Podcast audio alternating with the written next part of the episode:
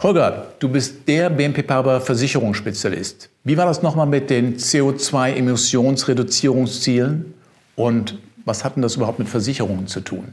Ja, also ich denke, es macht erstmal Sinn, eine Größenordnung zu nennen. Im Jahr 2021 wurden in Deutschland über 750 Millionen Tonnen CO2 emittiert. Die Bundesregierung hat sich zum Ziel gesetzt, diese Zahl bis 2030 zu halbieren und bis 2045 sogar komplett klimaneutral zu sein.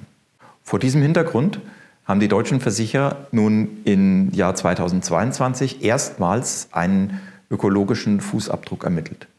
Dabei ist rausgekommen, dass 20 Prozent der Kapitalanlagen für ungefähr 22 Millionen Tonnen CO2-Emissionen verantwortlich sind. Das sind also etwa drei Prozent der gesamten Emissionen innerhalb von Deutschland. Boah, das ist schon enorm viel. Das ist eine ganze Menge. Und natürlich müssen sich die Versicherer auch von der regulatorischen Seite her stärker mit den ESG-Risiken, also mit den, äh, den Nachhaltigkeitsrisiken ihrer Kapitalanlage beschäftigen.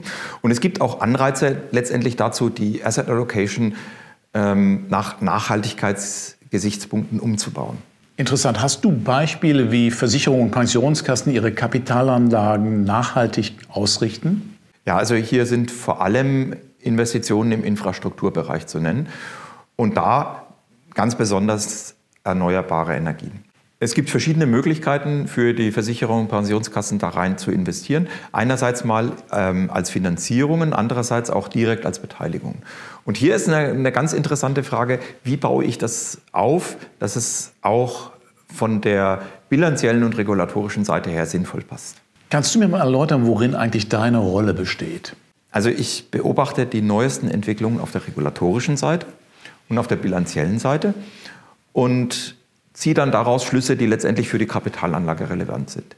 Dabei spreche ich nicht nur mit unseren Kunden, sondern auch mit Wirtschaftsprüfern und Beratern und letztendlich auch mit unseren Händlern bei der BNP Paribas. Die Vorstellung, die wir dabei eigentlich haben und umsetzen wollen, ist es, maßgeschneiderte Investitionsmöglichkeiten zu schaffen, und zwar sowohl auf der Absicherungsseite als auch auf der Ertragsseite, sodass beispielsweise kapitaleffiziente Ertragssteigerungen erzielt werden können. Kannst du mir dafür ein paar Beispiele geben? Ja, also wir hatten ja einen starken Zinsanstieg und interessanterweise beschäftigen sich viele unserer Kunden jetzt mit dem Thema Absicherung gegen wieder fallende Zinsen. Und das kann man ja mit Derivaten durchführen. Das ist ökonomisch sinnvoll, es ist regulatorisch möglich und auch erwünscht, aber es stößt auf ein Problem auf der bilanziellen Seite. Und dieses Problem besteht letztendlich darin, dass man sich eine zusätzliche Volatilität in die Gewinn- und Verlustrechnung äh, hereinholt, die man nicht haben möchte. Und genau an dieser Stelle setzen wir an und erarbeiten mit dem Kunden maßgeschneiderte Lösungen, die genau diese Volatilität vermeiden. Absicherung gegen fallende Zinsen, ist das im aktuellen Kontext überhaupt sinnvoll? Das ist die uralte Frage nach dem optimalen Zeitpunkt. Ich denke, viel wichtiger als die Frage nach dem optimalen Zeitpunkt ist die Frage, wo liegen eigentlich die wirtschaftlichen Risiken unserer Kunden? Und gerade Lebensversicherer und Pensionskassen haben ja ein sehr langfristig orientiertes Geschäftsmodell. Sie haben ähm, Garantien über Jahrzehnte letztendlich gegeben. Und die sind natürlich umso teurer, je niedriger die Zinsen sind. Und insofern bietet sich jetzt im höheren Zinsumfeld die Chance, diese Garantien quasi zu sehr günstigen Konditionen langfristig absichern zu können. Interessant. Was sind denn dabei die größten Herausforderungen? Der Druck auf das ökonomische Eigenkapital ist ja zurückgegangen durch den äh, Zinsanstieg, aber dafür hat man jetzt Probleme ähm, auf der bilanziellen Seite.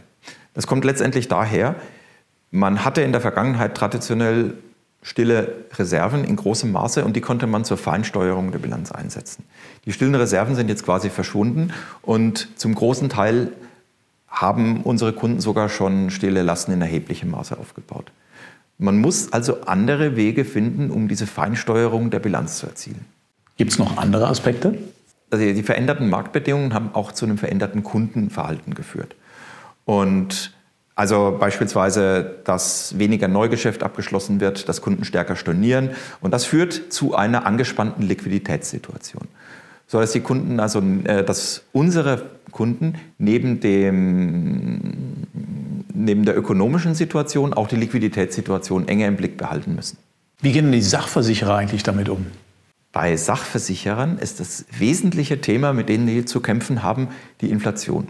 Die führt letztendlich zu einer verstärkten Schadeninflation. Das führt dazu, dass die versicherungstechnischen Rückstellungen neu bewertet werden müssen und entsprechend nach oben angepasst werden. Und das führt einerseits auf der HGB-Seite dazu, dass es sozusagen enger wird. Auf der anderen Seite sieht man es auch direkt im ökonomischen Eigenkapital unter Solvency II. Das klingt ganz schön beängstigend. Was können denn eigentlich unsere Kunden hier tun? Also eine Möglichkeit, die auf der Hand liegt, ist natürlich die Anpassung der Prämien. Aber das geht natürlich nur so weit, wie es der Wettbewerb erlaubt. Wenn man vorausschauend agieren möchte, dann äh, sollte man sich überlegen, kann man Inflationsabsicherung auf der Kapitalanlageseite erzielen? Und hier gibt es auch Möglichkeiten. Einerseits mal inflationsgebundene Anleihen. Andererseits gibt es auch innovativere Produkte, die wir unseren Kunden da gerne anbieten. Holger, spannend zu sehen, wie du unsere Kunden auf der Aktivseite im Punkto Risikosteuerung begleitest und berätst. Ich freue mich jetzt schon auf ein Gespräch und einen Kaffee mit dir äh, für die Passivseite, um Insight zu bekommen, wie du die Kunden für die passiven Themen berätst. Ja, vielen Dank, Dietmar, dass du mich da hattest und ich freue mich auch schon jetzt auf unseren Passivcafé.